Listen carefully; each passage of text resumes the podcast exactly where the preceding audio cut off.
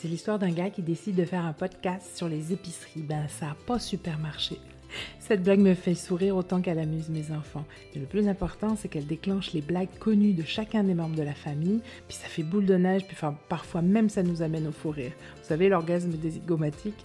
Alors on se fait un petit concours en famille, chacun prépare des blagues ou des devinettes. On peut même aller jusqu'à préparer un prix de participation pour chacun, et même un prix pour celui qui a raconté la blague la plus drôle. Je vous avoue, je triche un peu en consultant mon copain Google.